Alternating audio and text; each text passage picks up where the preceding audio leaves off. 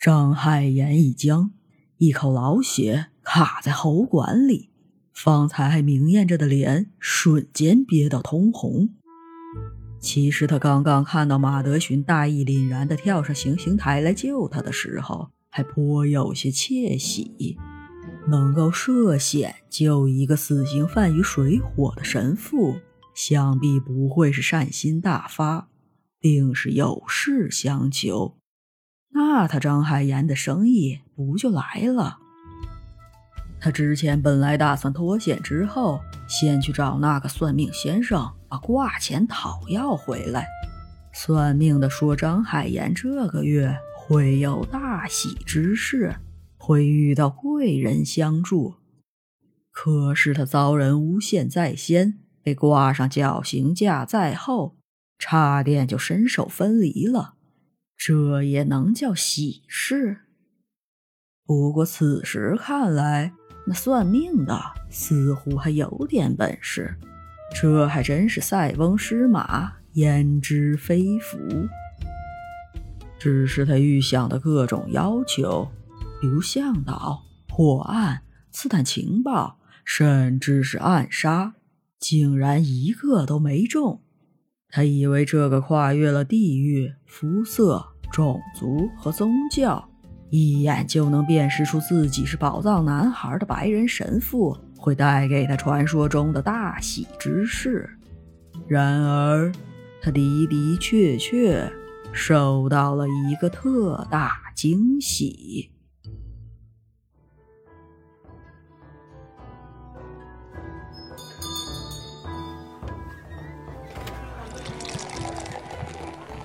马德寻看着眼前这个棱角分明、肌肤紧致、正优雅进食的男子，希腊雕像照进现实也不过如此了吧？马德寻想着，即便是饿了几天，也没有狼吞虎咽的窘相，而是小口的饮酒，慢慢的品尝着面包，与想象中的死囚形象。完全不同。张海岩可不得小口的饮酒吗？生怕眼前这位神父再一个语出惊人，自己一没忍住喷了他一身。酒馆外面围着各色各样的吃瓜群众，从绞刑现场一路跟着过来，七嘴八舌，显然。他们很好奇后续的故事，听八卦的吸引力如同收银子的规则一样，前仆后继，生生不息。张海岩倒是不急着表现，依然带着脚镣，怡然自得。上半身的优雅与下半身的尴尬显得格格不入，好像不是同一个人。不过他本人丝毫不在意，唯一让他觉得有些慌乱的是马德勋神父那炽热的眼神。稀世珍宝，马德勋终于开始赞叹，一副陶醉的样子。阿宾先生，真是稀世珍宝。幸亏把你埋了下来，否则人间将失色不少。我是个贱人，神父。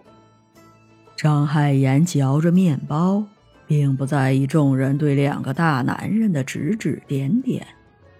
如果你的爱好是收集贱人的话，那恭喜你获得珍宝，阿斌先生。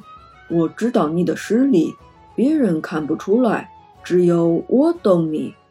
你在代庆一定有很多故事，而你来南阳也有着不为人知的人物。张海岩眯起丹凤眼，心中盘算：这个人竟然还对自己做了背景调查，还真是用心。能把恭维的话讲到如此诚恳且动听，不懂这是否得益于对方的职业修养。这些话从一个神职人员嘴里说出，张海岩都快信以为真了。马德勋神父又叫了一大杯啤酒推给他，目光灼灼地望着张海岩。考虑的怎么样？生孩子的事情，我再重申一次。张海岩虽以口无遮拦著称，但也不是百无禁忌。他无奈地说道：“那个字念神’，不是生。话痨哎，竟然让我一个福建人教洋人华文。”马德寻神父需要张海岩的异能来帮他审问一个小孩子，这不是一个普通的孩子，而是他刚刚过世的女儿。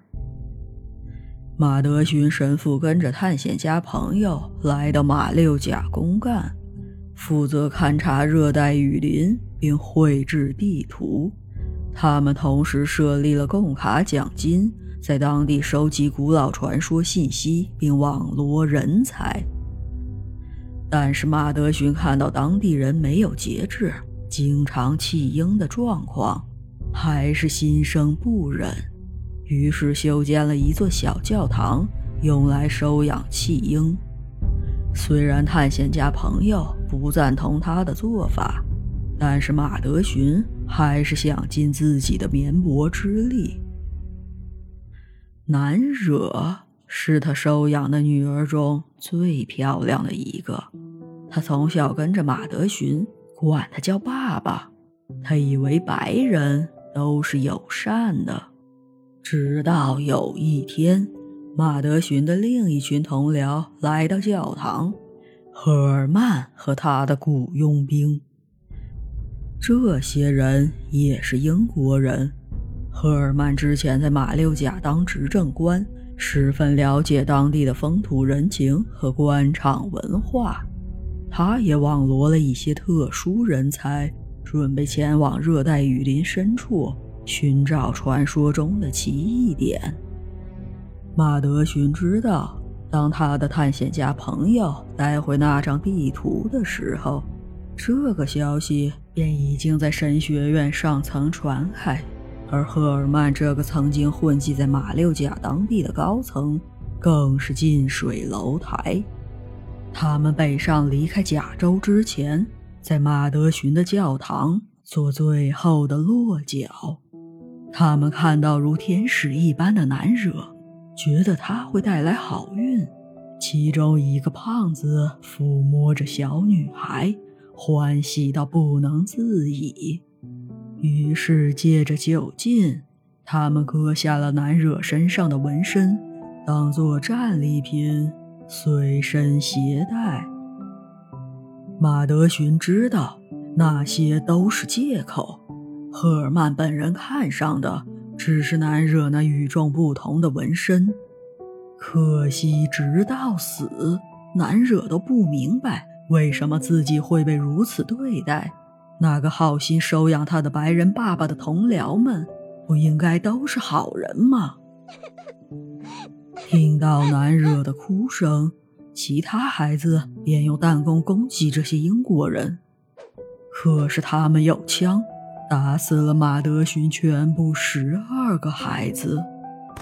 最后，赫尔曼给了马德勋一百令吉，准备息事宁人。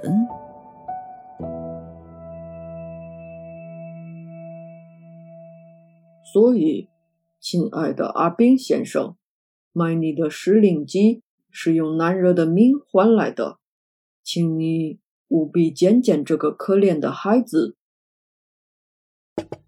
张海岩接过照片，这真是一个非常漂亮的女孩子，虽然皮肤黝黑，是本地人，但是那一双灵动的大眼睛。仿佛不食人间烟火，给张海岩的感觉十分不同。也许真的是天使下凡。最开始被要求生孩子而受到惊吓的心情也逐渐平复。他没想到眼前这个英国佬给他带来的大喜之事，竟然如此悲伤。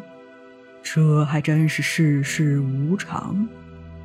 不过，在马德寻神父的讲述里，张海岩听出了些许端倪。他觉得马德寻并没有说谎，但也没有告知事情的全部。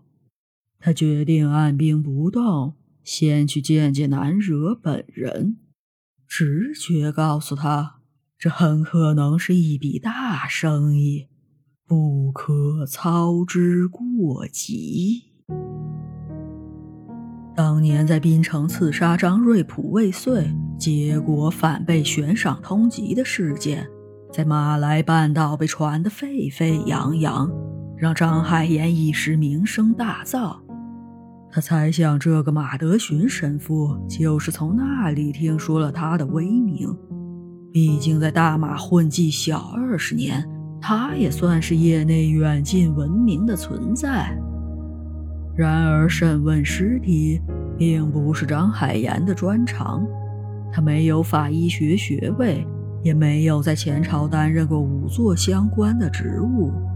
不过，对于尸体的基础判断，从而还原案发现场的技能，是张家本家的训练项目。加上他身边有一位嗅觉异能者张海虾的潜移默化的教导，让他对于尸体的检测。有着本能的直觉，对于南洋鬼市的调查本来就是他的分内之事。他也很好奇，这个小女孩的纹身跟那张地图有什么关系？且地图上的奇异点附近到底有什么秘密？贡卡奖金，他是听说过的。那上面的数字够他和张海夏未来衣食无忧。如果省着点用，自从盘花海交案之后，他们就与干娘失联了。南洋档案馆的进项自然也被迫中断。而且现在张海霞瘫痪在床，无法与张海岩协同办案，没有了虾仔的管束，张海岩。更放浪形骸、肆无忌惮了起来，还差点惹祸上身。这对于档案馆的收入和名誉都是不小的损失。张海霞也是鞭长莫及。这次遇到马德寻神父，张海岩也算因祸得福。他可要好好把握机会，不要再次搞砸。只是此时的张海岩无法预料，这次的任务给他认知的世界开启了新的篇章。